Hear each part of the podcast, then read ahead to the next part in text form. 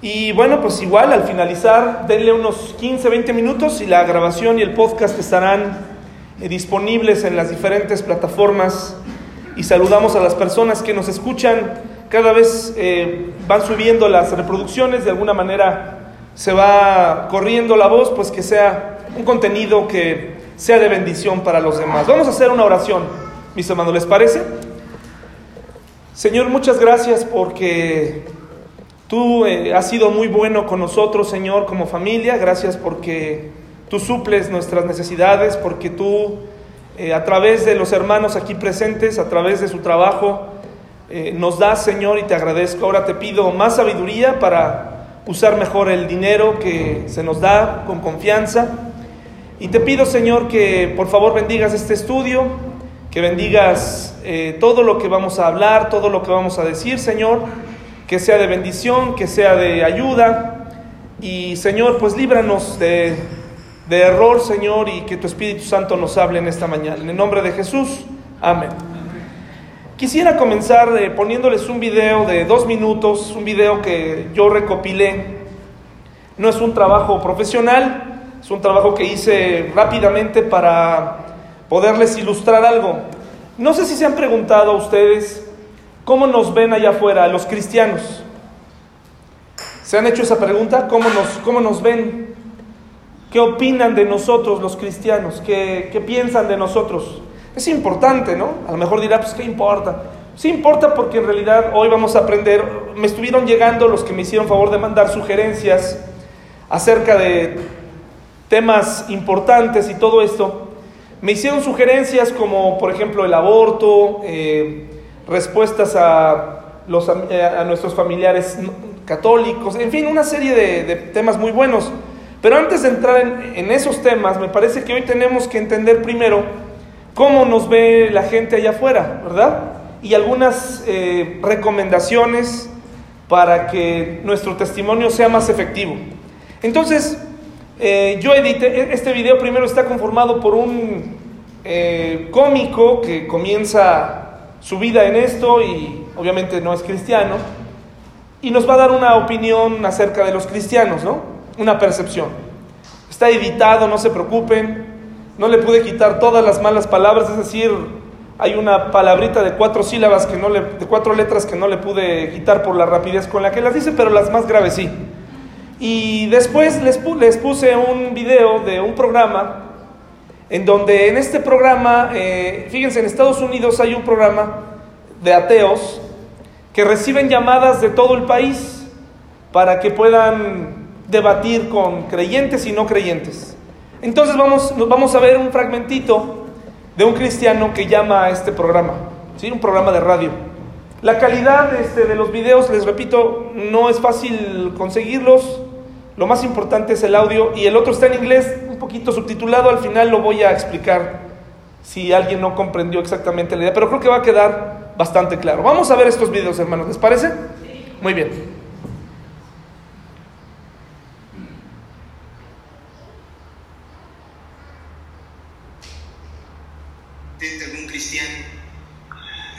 Muy bien, ahí hay un cristiano, dos cristianos, muy bien, no les da pena decir que son cristianos. Damas y caballeros, yo tengo un pequeño problema con los cristianos, no es nada personal. Simplemente es que no puedes hablar de nada con un cristiano, no puedes hablar de nada. Todo el tiempo quieren meter la Biblia ahí en lo que sea, ¿no? Estás ahí haciendo la, la, la comida familiar y sacan la Biblia. Los cristianos, damas y caballeros, sin embargo, tienen algo pues que yo no tengo, que muchos de nosotros no tenemos, si es que ellos ya encontraron a Cristo, encontraron a Cristo en algún punto de su vida. Todos los cristianos son ex drogadictos, güey, todos son ex drogadictos. Llevan un drogadicto de lo peor, ella es cristiano, va caminando así siempre, sacando ahí su Biblia en cualquier momento, ¿no? Como, si fueras un toro y ese güey fuera el torero, vez de ponerse la Biblia. Todo el tiempo está diciendo, güey, lee la Biblia, la Biblia es la verdad. No es cierto, damas y caballeros. Hay cosas en ese libro que no cuadran. Is that, let's go into James. How you doing? Hey, how's it going, guys? Pretty good. I just wanted to say, praise the Lord, you guys are going to hell. Because Jesus is Lord. Is he? Can you prove it? Are you there? Wow. You're a skilled debater, my friend. I don't know how to Click. counteract that one. Bueno, hermanos, entonces, eh, eso solamente, no vamos a discutir el, contenido de los videos, solamente son percepciones que las personas tienen de nosotros, los cristianos. Percepciones únicamente. Y en el otro, en el segundo caso, pues, tenemos a alguien ahí que llamó para, pues, este, mandar al infierno a, a los, a los ateos, ¿verdad? Les invito a ir a Isaías 42, del 6 al 7, por favor. Isaías 42, del 6 al 7.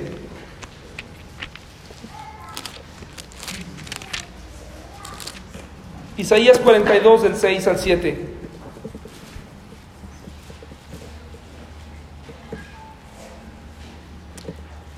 ¿Cómo te ve tu familia no cristiana?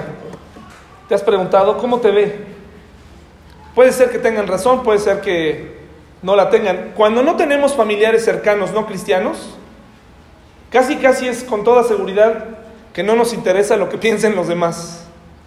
¿Me explico, hermanos? O sea, como que ya no nos interesa si si el vecino piensa así, si, o sea, tú ya como todos en tu casa son cristianos, realmente no te interesan, no hay una preocupación porque tu círculo cercano es cristiano. Eh, de hecho, ya en una familia cristiana hay otro tipo de problemas. Por ejemplo, hay una costumbre, hay una religiosidad también. eh, ya no hay problemas si horas o no horas, incluso a veces ya hasta pasamos por alto ciertas cosas. Somos cómplices unos de otros. Y en una familia cristiana que ho- hoy en día se mantiene activa y, y- y con fe en sus convicciones, pues el papá y la mamá tratan de decirle a sus hijos, oye, no diste gracias, oye, eh, ten cuidado cómo hablas, ten cuidado lo que ves. Pero hay, hay familias cristianas que ya se han rendido eh, con esa idea de que ya todos somos salvos en esta casa, ¿no? Ya nada más nos falta poner nuestra calcomanía afuera que diga, en esta casa somos cristianos, no aceptamos ninguna propaganda que no, este, de otra, de otra este, religión, ¿no? Entonces, tenemos hoy que recordar, antes de, de abordar ciertos temas en el futuro, cuál es nuestra responsabilidad como cristianos en un mundo tan decadente y tan en tinieblas como en el que vivimos. Estamos de acuerdo, hermanos, empezando por ahí, todos los creyentes en esta mañana, que estamos viviendo en un mundo decadente, hermanos. ¿Cuántos están de acuerdo? A ver, levanten la mano, por favor. Bueno, entonces esto ya es buena señal, porque si hay alguien ahí que dice, no, pues yo creo que no, yo creo que todo está muy bien. ¿Cuántos creen que vivimos un mundo, en un mundo que está en tinieblas, hermanos? A ver, levanten su mano, por favor. Bueno, es muy importante tener esta percepción, es muy importante tener esta opinión bien firme, porque en base a eso vamos a tomar decisiones en nuestro actuar y en nuestro vivir diario. Dice Isaías 42 del 6 al 7, aunque esta porción, hermanos, nos está hablando acerca de, de aquel, aquella persona que va a ser enviada a dar una, un mensaje, ¿verdad? En este caso está hablando proféticamente de Jesús, pero también se aplica a nosotros. Isaías 42 del 6 al 7, ¿ya está? Dice, yo Jehová te he llamado en justicia y te sostendré por la mano y te guardaré y te pondré por pacto al pueblo, por luz de las naciones, para que abras los ojos de los ciegos, para que saques de la cárcel a los presos y de casas de prisión a los que moran ¿dónde? En tinieblas. Dios nos ha llamado a vivir como hermanos, en, en la luz, a vivir en la luz en un mundo que se encuentra en tinieblas. Hay cuatro cosas que quisiera que pudiéramos estudiar en esta mañana o analizar. Ahí está un mapa de nuestro mundo. Les invito a Génesis 6 del 11 al 12, por favor. Cuatro cosas que tienes que saber. A ti, cristiano, que estás empezando estos días, empezando en tu fe, pero también a los que ya llevamos muchos años, es momento de, de entender este, este mensaje.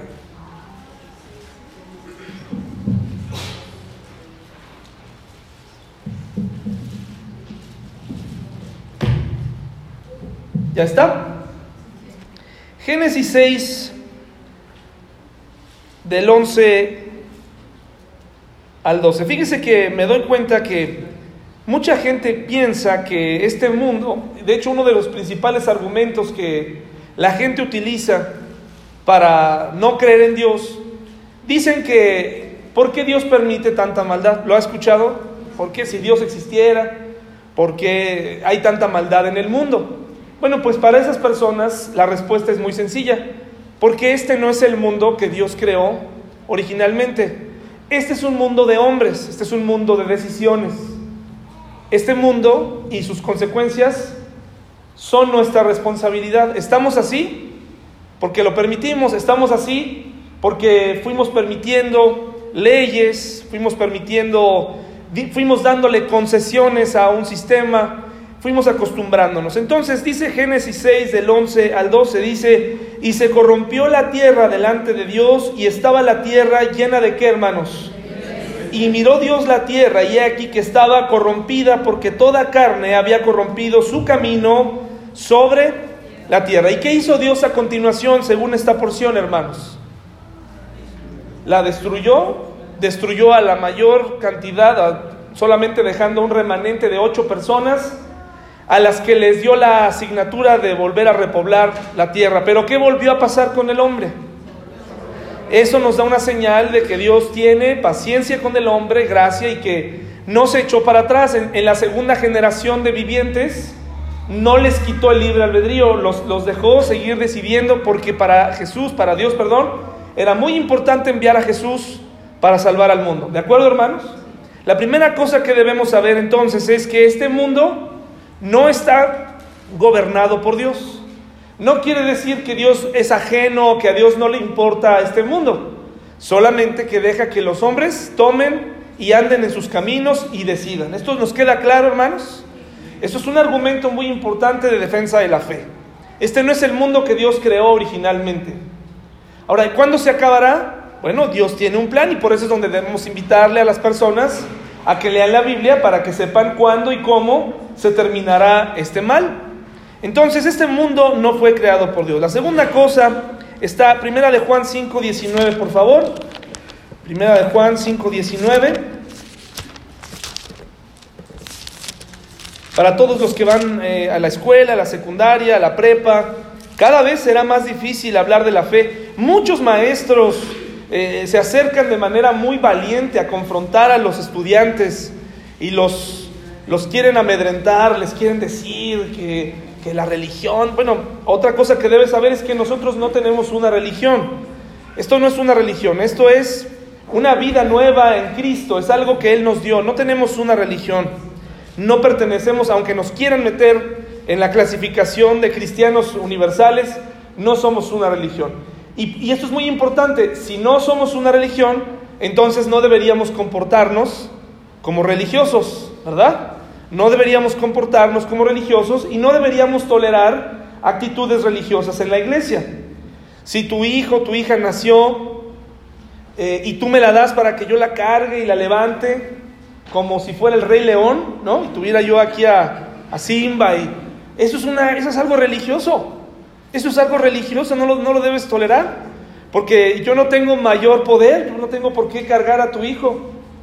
Puedo orar por tu hijo para que le vaya bien, pero toleramos actitudes así, religiosas, ¿verdad? Por eso es que combatimos esa parte de, de hacer toda una ceremonia o, o, que la cena del Señor se convierta en un acto litúrgico, ¿no? De, de miedo y de terror, ¿no? Y por eso te sugiero, que tengas cuidado con cómo vas a llevar a cabo una ceremonia de despedida cuando tu, familiar muera, ¿verdad? ¿Te acuerdas que yo te dije que el templo, primero Dios, cuando un día lleguemos allá, y estoy seguro que cuando lleguemos allá, mucha gente que se fue regresará. Y dirá, ay, sí, yo estuve orando por ustedes. Y les vamos a dar la bienvenida, ¿verdad? Les vamos a dar la bienvenida a nuestro templo. Pero yo les dije que ese templo, hermanos, no solamente tiene la función de, de que ustedes vengan a escuchar a una persona, ni tampoco este, es un, centro de espectáculos, hermanos, ¿verdad? E, ese lugar es para adorar a Dios, para que su palabra corra, pero también es precisamente para que usted se ahorre la pena de tener que ir a rentar una funeraria llena de imágenes ajenas a su fe y que tenga que eh, llevar ahí a su familiar y, y a sus familiares y que tengan que estar rodeados de estas cosas. El templo tiene que estar abierto para despedir a nuestros familiares también, ¿verdad? Ahí, ahí, ese es el lugar de ustedes también, es para ustedes. Primero de Juan 5, 19, hermanos, dice así. Sabemos que somos de Dios, fíjese, que somos de Dios y el mundo entero, ¿qué? Entonces, ¿quién gobierna este mundo? ¿Quién es el que influye en las decisiones de las personas? Que, digamos, alienta el pecado de, de la gente. ¿Quién es el tentador, hermanos? Acuérdense que Dios no tienta a nadie. ¿no? Dice, ay, Diosito, dice, ¿no? Aparte, Diosito, en, así en diminutivo. Diosito no es Diosito, es Dios, hermanos, ¿no? Es Dios. Y además Él no te tienta.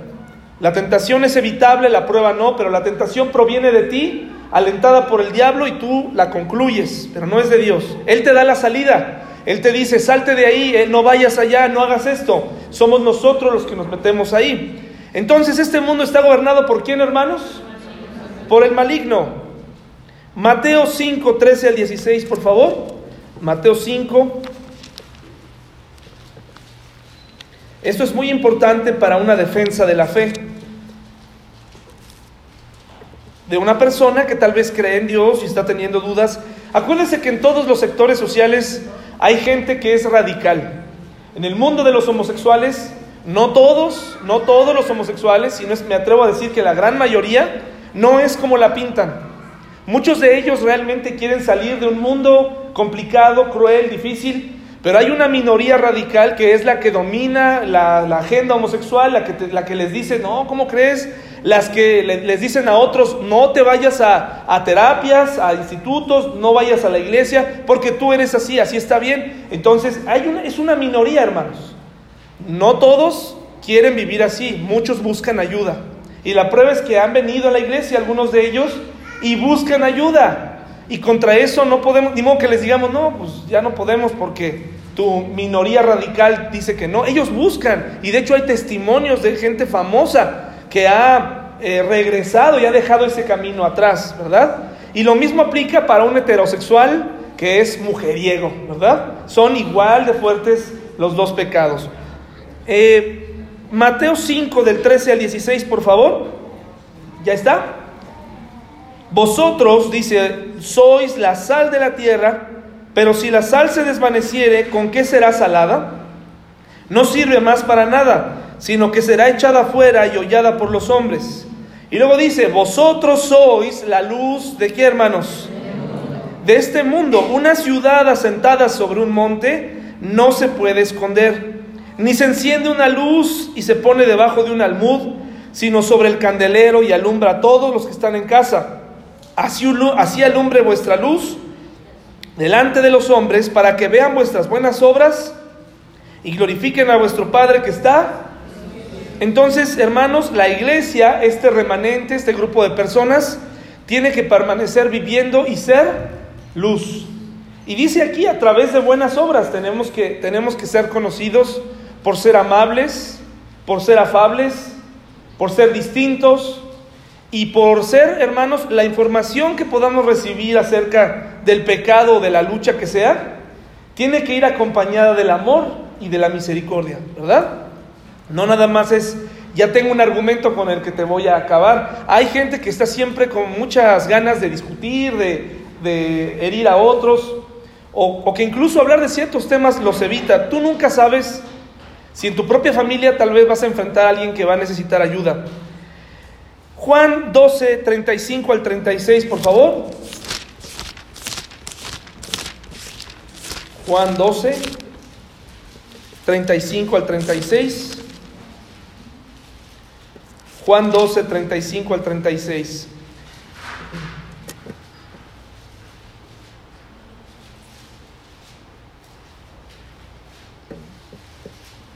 ¿Ya lo tenemos, hermanos? Juan 12, 35 y 36. Entonces Jesús les dijo, aún por un poco está la luz entre vosotros, andad entre tanto que tenéis luz para que no os sorprendan las tinieblas, porque el que anda en tinieblas no sabe a dónde va. Entre tanto que tenéis la luz, ¿qué dice? Creed en la luz para que seáis. Entonces la iglesia tiene encomiendas específicas. Primero, creer en la luz, ¿verdad? ¿Por qué Jesús les dice creer en la luz? Porque muchos de nosotros, jóvenes, adultos, llega un momento en donde entran muchas dudas, ¿a poco no? Tal vez hay personas que están muy bien con su fe, no tienen dudas, todo lo que está en la Biblia les parece bien, no, vaya, nunca han cuestionado nada de lo que dice el pastor y eso es peligroso también porque ah, predicación y, este programa de televisión o artista que se dice cristiano le creen, ¿verdad? Y también ahí hay confusión. Eh, Luego eh, llegas a la escuela y te encuentras con un profesor, con un estudiante, con un alumno o con otro cristiano y entonces, ¿qué pasa? Empiezas a tener dudas y lo principal para afrontar dilemas morales es, primero, disipar tus dudas acerca de tu fe.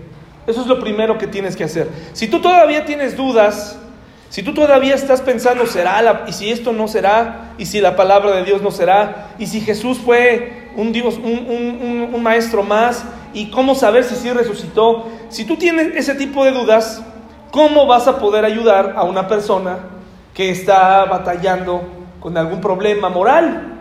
Pues no, porque todo parte de tus convicciones, todo parte de tu vida y de tu relación con Dios. Si todavía tienes muchas dudas, si todavía dices que tengo muchas dudas, bueno, yo realmente si tienes, creo que si tú tienes dos meses, un año de cristiano, dos años de cristiano me parece que es un periodo de dudas. Y esas dudas, por muy difíciles o por muy imposibles que parezcan, la respuesta no está en, pues Dios sabe y Dios tiene sus, sus propósitos y tú ya no digas nada. Hay respuestas, más de las que creemos, para preguntas difíciles. Hay respuestas. Hay respuestas para saber y qué pasó con la gente que, que, no conoció a Jesús en el pasado, ¿verdad? ¿Qué pasó con las personas, eh, con los aztecas, con los mayas? ¿Qué pasó? Y hay gente que dice, yo por eso no creo, en, no creo en Jesús porque pues esa gente, bueno, en primer lugar te debo decir, tú no te preocupes por los mayas ni por los aztecas, ¿verdad?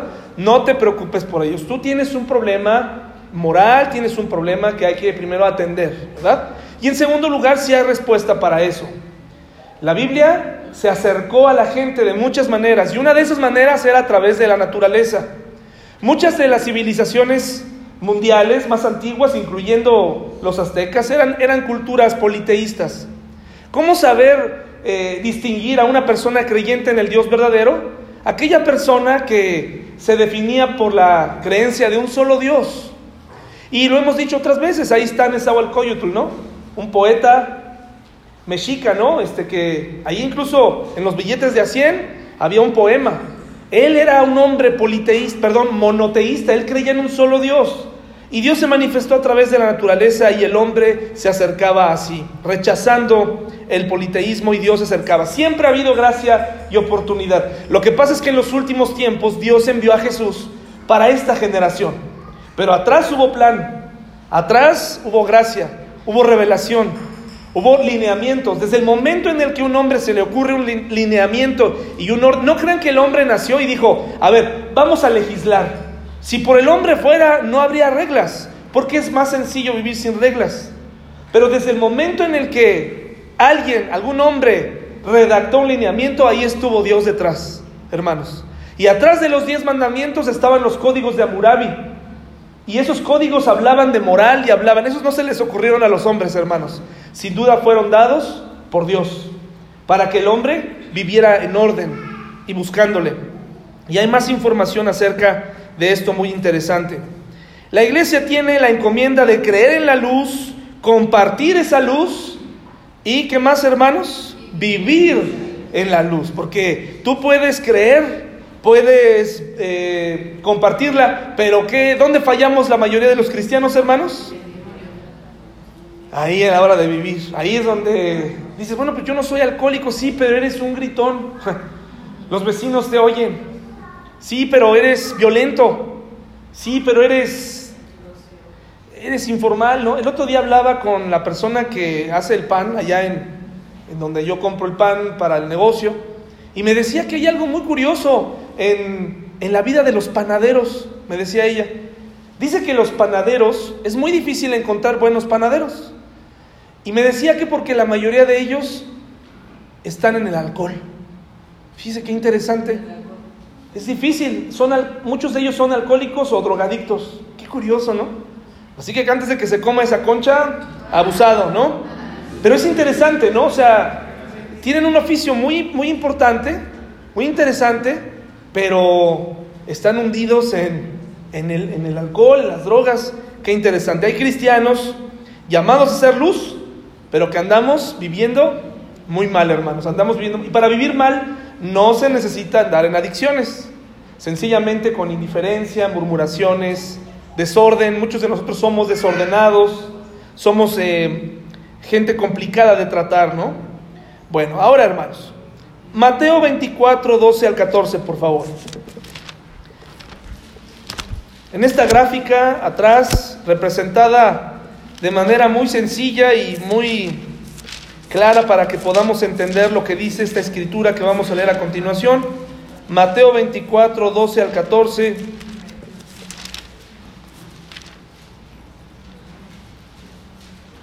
Mateo 24, 12 al 14, hermanos. ¿Ya está? Al principio coincidimos en que vivimos en un mundo de pecado, en un mundo de maldad. Sin embargo, hay cosas bellas en este mundo, ¿no? Hay cosas, no todo es, está perdido. Me parece que un cristiano puede llegar a ser feliz cuando sabe dónde está parado y, y donde sabe qué clase, en qué clase de mundo vive, porque así no vivirá en la tentación y no se va a decepcionar cada rato cuando, cuando te falle el mundo, ¿no? En esta gráfica, pues dice, primero leamos el texto, Mateo 24 del 12 al 14, dice, y por haberse multiplicado la maldad, el amor de muchos que, mas el que persevere hasta el fin, este será salvo y será predicado este evangelio del reino en todo el mundo para testimonio a todas las naciones. Y entonces, ¿qué hermanos?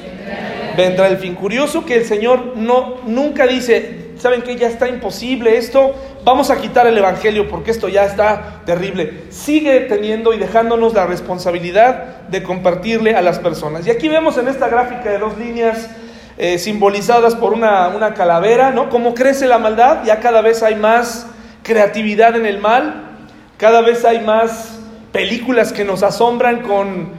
eh, algunas de ellas son, salieron de la mente de un guionista y ni siquiera fueron de la vida real. Asaltos a bancos increíbles, ¿no? Eh, asesinatos perfectos, robos perfectos. Algunos sí fueron reales. Eh, pues la maldad ha crecido, ¿no?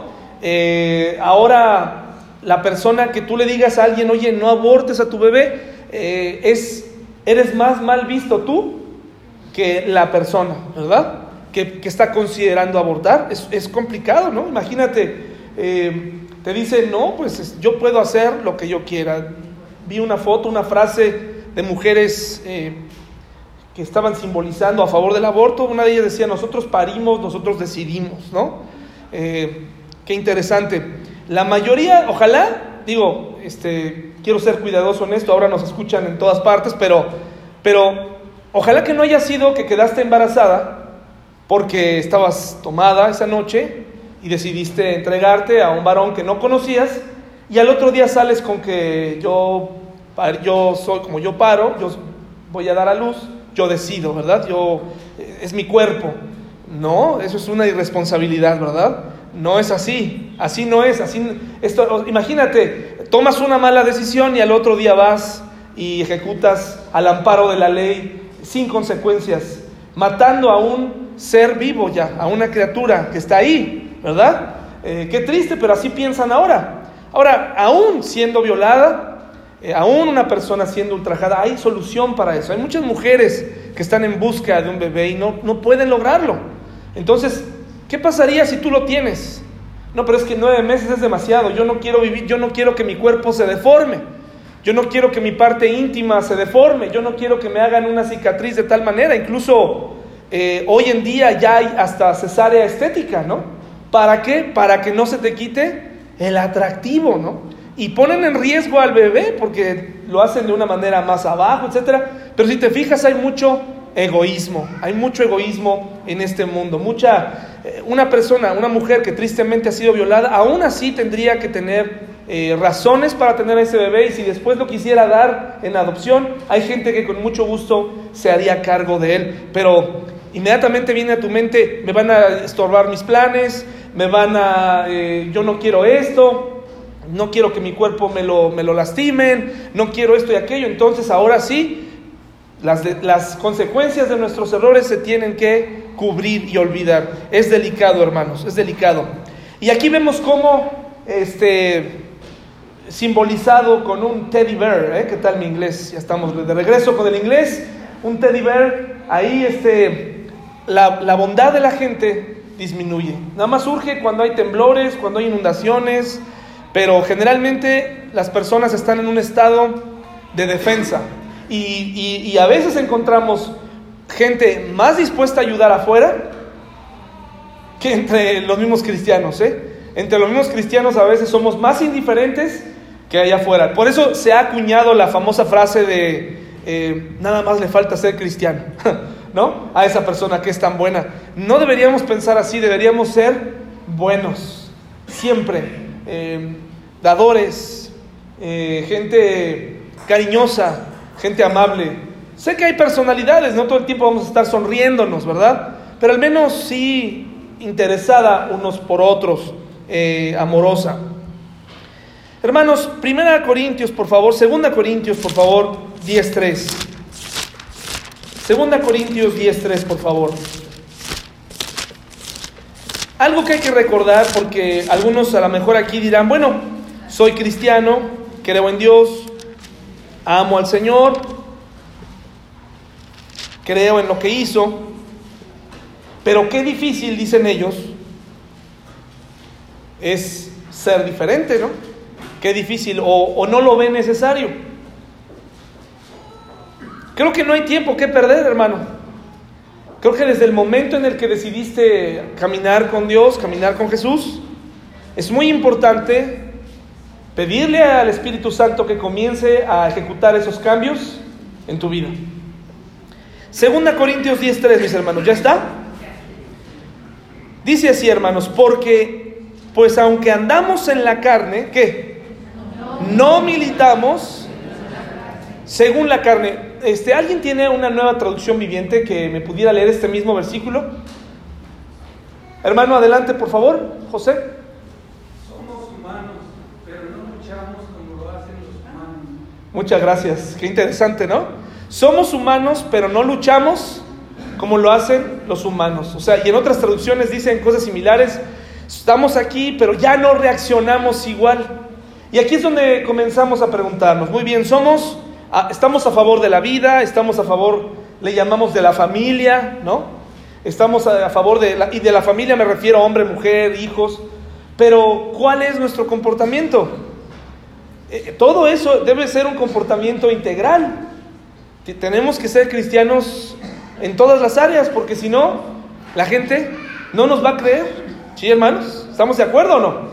Es importante tener una vida limpia. Segunda Corintios 10.3, o sea, si, ok, tú dices eh, bi- bien por el medio ambiente y por cuidar el medio ambiente, rechazo popote, rechazo bolsas, separo la basura, muy bien, está bien, pero tal vez eh, tienes un desastre en tu casa, ¿no? O a lo mejor hay un desastre emocional, ¿no? Pues no es congruente, no es congruente. Hay, hay muchos cristianos que eh, creen que no tienen que ser cristianos en su trabajo, o en sus negocios, o en sus relaciones personales. Hay cristianos todavía batallando con relaciones, eh, con, con personas que aún no creen en Dios. Y lo peor es que comenzaron con esto, ¿no? Y yo cometí ese error hace muchos años. Comenzamos diciéndole y dándole la información equivocada a esa persona. Le decimos, mira, sí, sí quiero ser tu novia, sí quiero ser tu novio, nada más que yo soy cristiana. Yo soy cristiana. Y todavía hay otros más arrojados. Y el yugo desigual no le agrada a Dios. ¿Verdad? Entonces, ¿qué causamos en la mente de esa persona? Por fin, ¿eres o no eres? ¿O tú sí puedes o no se puede? ¿A qué te refieres con eso del yugo desigual? ¿Me viste cara de, becerro? ¿Me viste cara de, buey? ¿De, de, de dónde está el arado? O sea, hay cristianos que su carta de presentación, eh, en algún momento dado de cristianos, o sea, se callaron que eran cristianos, ¿no? Pero ya que llega el momento de tomar una decisión moral, porque va a haber presión en la iglesia, va a haber presión en tu casa, ahí le sacas a él y sientes que con eso ya esa persona entendió. Y le dices, oye, este, pero oye, pues, aguas con el yugo desigual, ¿eh? Y lo voy a hacer casi por ti. Y empieza un problema. Hermanos, ya no somos iguales. Somos humanos, pero ya no reaccionamos como los humanos. O, es verdad, hermanos.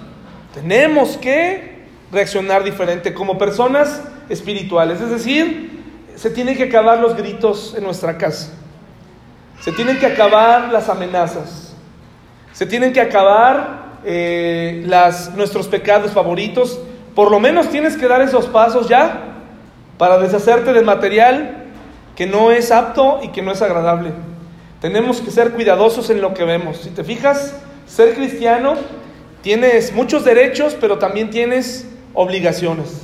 Tienes que comenzar. Y si desde este momento te empiezas a sentir incómodo, te voy a decir algo. Entonces el cristianismo no es para ti. Y estás en todo derecho de decirle al Señor, no quiero esto. Yo quiero vivir a mi manera. Yo quiero hacer lo que me dé la gana. Quiero tener y vivir y hablar y decir y, y divertirme y de- dejar de venir a la iglesia que ha sido una molestia. Y quiero reaccionar igual. Quiero tener otra mujer. Quiero tener eh, aventuras. Quiero, hermano, así el cristianismo no funciona. Tal vez si nunca lo habías escuchado así de claro en una predicación, pero el cristianismo así, un cristianismo así no... Algunos lo pueden vivir, pero no se debería. En ese caso, deberías decir, no quiero tu salvación, Jesús. Dios, rechazo tu salvación, no la necesito, me separo mejor completamente. Porque queremos lo bueno de Dios, pero no queremos eh, tomar la responsabilidad. Queremos arraigarnos aquí, en esta tierra. Ya no somos iguales. ¿De acuerdo, hermanos? Ahora, por favor, que su mente no vaya en este momento a volar sobre, bueno, y entonces eh, tengo que vivir en un convento, tengo que encerrarme. No, no, no, hermano, no. Hay libertad. Nada más que hay personas aquí que llevan años sin comprender que ya no somos iguales. Y que, y que, hermanos, incluso el compartir una cerveza con alguien, aunque la cerveza en sí misma no sea un problema, puede ser de mal testimonio y dañar y confundir a una persona que está en su búsqueda por Dios. Y no tiene nada que ver con que usted no pueda tomarse una cerveza, sino que la Biblia nos recomienda, oye, tienes mucha sed, quieres socializar, pídete algo que no vaya a hacer que la otra persona diga, este, oye, pues veo que pues es igual, veo que es igual. Me, me explico, hay una línea de que tenemos que tener mucho, con mucho cuidado. Primera de Juan 2.15, por favor, mis hermanos.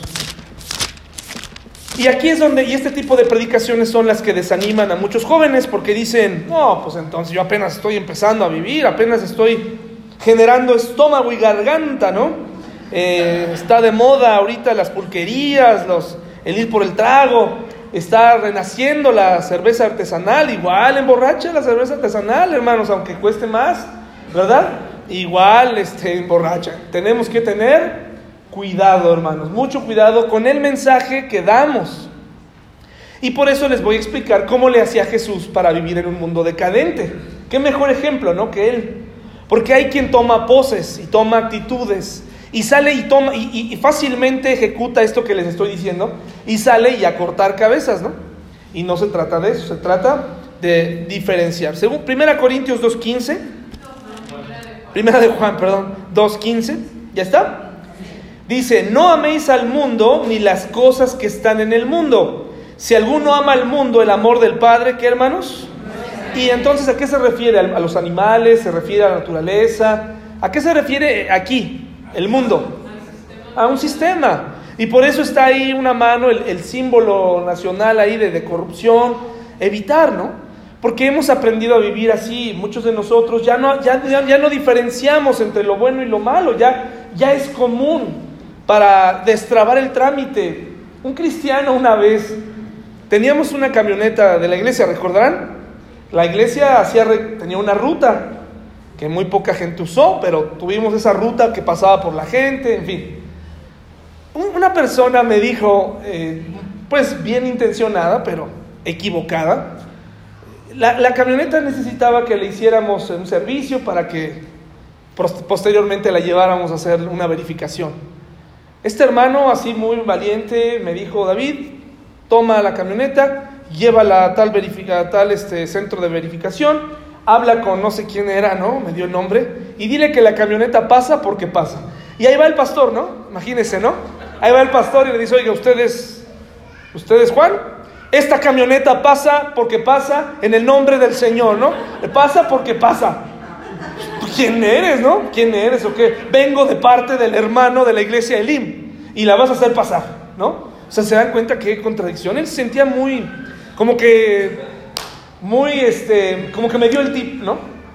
Y cuando quieras lleva tus carros. No, no, gracias hermano, no. Si de eso estoy tratando. Hermanos, se tratara de ser corrupto, no es este, difícil ser corrupto, ¿eh? Facilito te, no, te me corrompes y yo me corrompo también. O sea, es muy sencillo.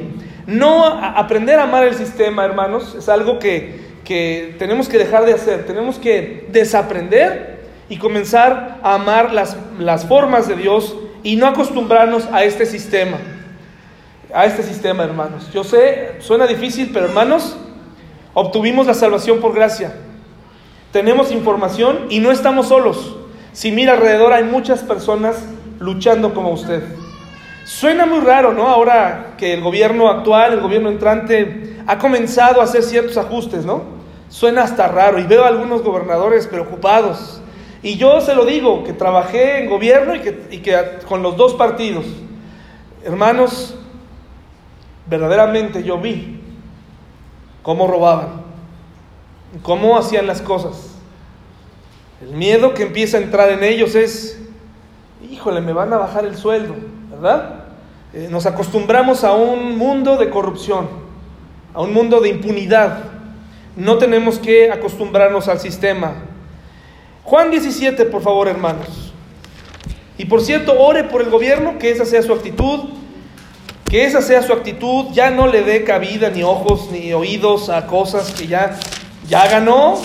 Ahora, eh, ore por él para que realmente se cumplan muchas cosas que dijo y para que verdaderamente haya igualdad social. Porque nosotros, hermanos, los que estamos aquí, batallamos mucho, sí, pero hay mucha gente en México que batalla mucho más, ¿eh? Eh, créame, hermanos, hay funcionarios que a los dos meses o tres meses de haber llegado a un lugar ya están estrenando un carro. Increíble, hermanos, increíble la corrupción. Juan 17, 16 al 17, ¿ya está? Juan 17, 16 al 17. Otra cosa que debemos saber, bueno, ya no somos iguales, no amamos al sistema. Y otra cosa, dice, no son del mundo, como tampoco yo soy del mundo. Pero desde el 15 dice, no ruego que los quites del mundo, sino que los guardes del mal. No son del mundo, como tampoco yo soy del mundo. Santifícalos en tu verdad, tu palabra es verdad. Hermanos, hay algo que tenemos que saber. Eh, cuando tú eres cristiano, no vas a recibir aplausos. Por eso es que está ahí el icono para los que utilizan aplicaciones o, o han usado una computadora, sabrán que para cerrar una ventana hay un tachecito. Es como un lenguaje universal. Eh, que no te extrañe que la gente te ponga ahí eliminar, ¿verdad? Esto es parte de ser cristiano. Esto es normal. Muchas personas van a resistirse a ti si eres diferente, porque si no eres diferente, al contrario, vas a andar en la fiesta. Y eso es algo que le cuesta mucho trabajo, especialmente a los jóvenes. ¿Cómo socializar? No quiero ser el raro del salón, no quiero ser el extraño, no quiero ser, eh, no quiero que me excluyan. ¿Con quién voy a hacer las tareas? No, no, no, te estás poniendo en ese momento en, en una condición de desventaja y te quiero decir algo, tú eres mayoría, porque tienes a Dios. Y sí se puede, sí se puede vencer un salón de clases lleno de gente filosófica, con un maestro filosófico, sí se puede vencer en un ambiente hostil, sí puede ser luz, sí se puede, de verdad se puede. Y esa gente se va a dar cuenta y te va a tratar de buscar, porque muchos de ellos se encuentran muy solitarios y muy solos y, y muy necesitados de Dios. Lo más importante es que te mantengas firme, que te mantengas valiente, que no tengas miedo, y que tus convicciones no se rompan. Eso es muy importante, hermanos. Sí se puede. Está el caso de esta Casey Bernal. ¿Se acuerdan que les mostré una foto de una mujer que era la mamá de, una, de uno de los tiradores de una escuela en Columbine, en, en Denver? Ocurrió creo que en el 2002, no recuerdo, tal vez antes, no sé. Uno de esos primeros eh, tiroteos escandalosos, ¿se acuerdan de esta mamá? Bueno, durante el recorrido este hombre, este hombre fue uno de los jóvenes, iba buscando a los que se escondían en los pupitres. Hay, incluso imágenes muy perturbadoras, ¿no? Eh, de, cómo iban caminando en la cafetería, cómo iban con sus armas y cómo sus compañeros iban corriendo despavoridos, escondiéndose debajo de las mesas. Y se ve de manera aterradora cómo quitan las sillas y cómo dialogan con alguien para después que se escuche el balazo, ¿no? Que se vea el flamazo ahí de, de, la pistola. Hasta que llegó con una chica que se llama Casey Bernal. Una chica rubia, una chica con mucho futuro. Llegó con ella en su pupitre, estaba escondida. Y le hizo una pregunta muy sencilla. ¿Crees en Dios? Ella le, le dijo sí. Y en ese momento le disparó. Ella murió.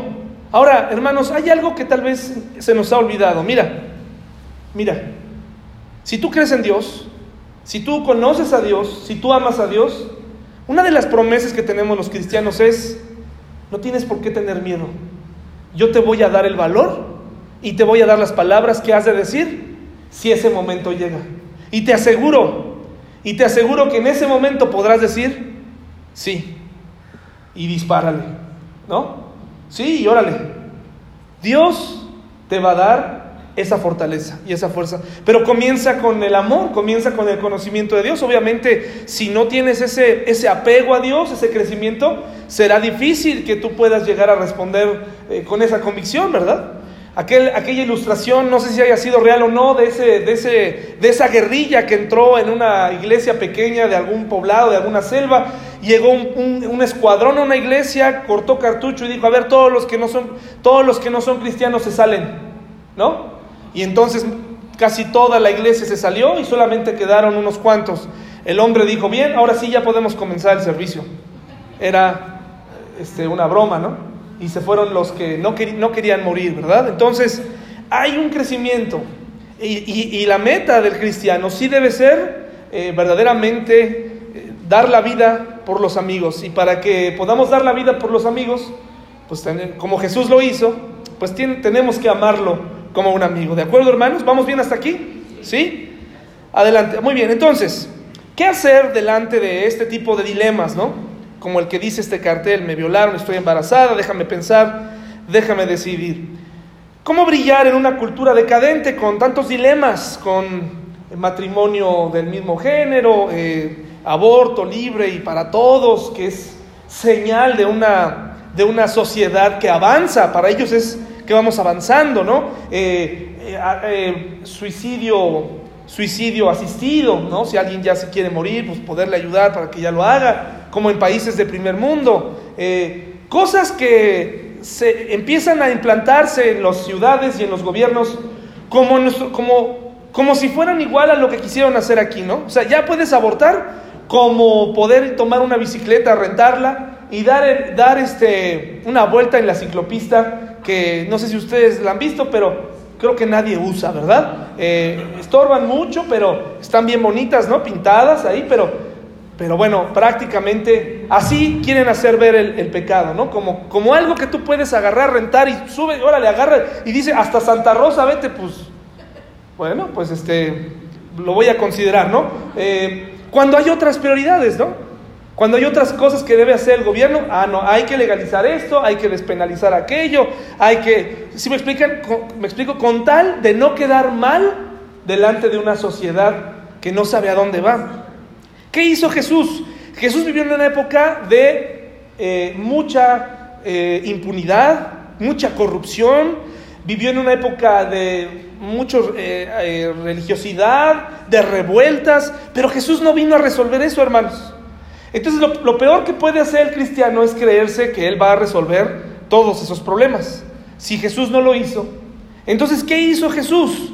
Jesús no vino a resolver los problemas sociales, pero ¿qué vino a hacer, hermanos? Vino a hablar sobre lo más importante, que fue la salvación de qué.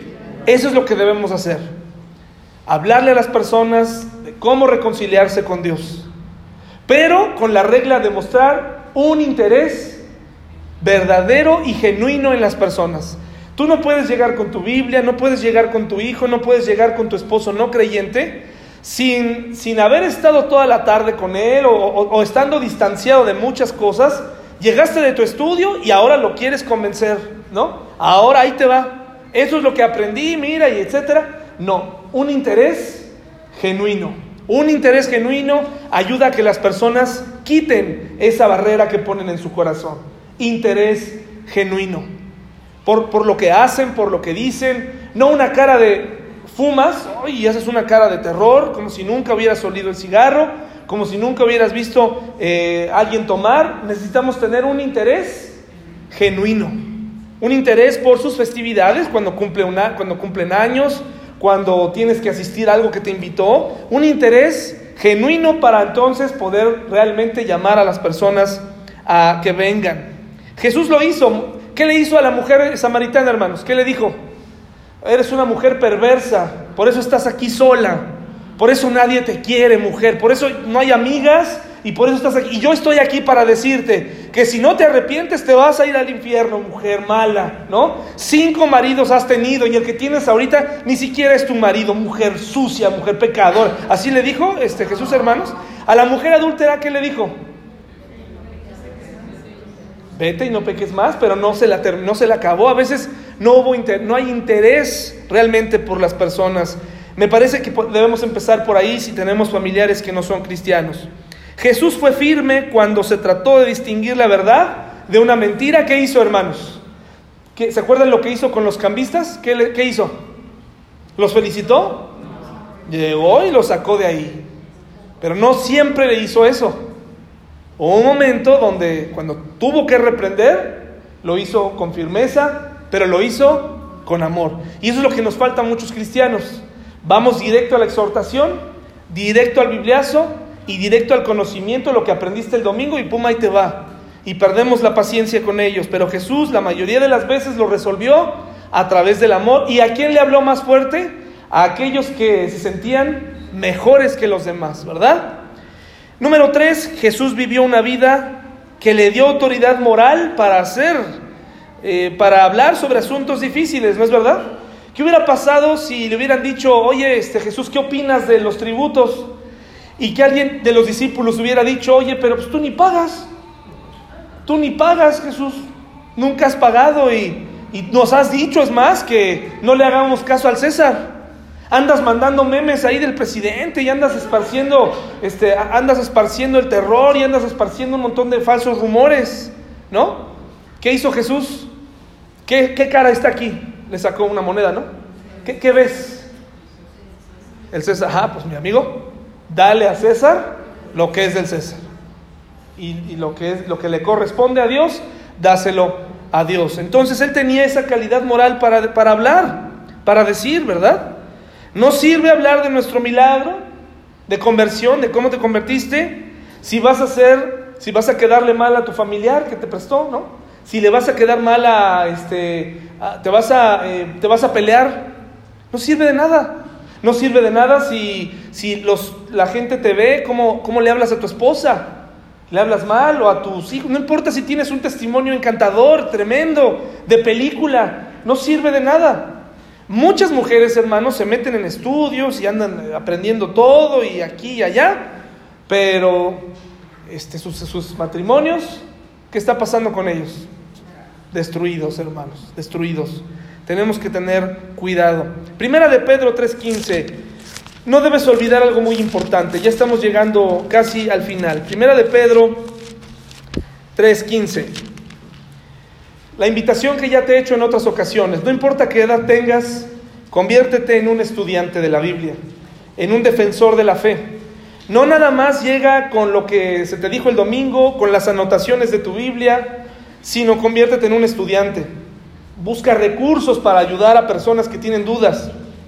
Hay personas que nada más están necesitando una respuesta lógica y coherente.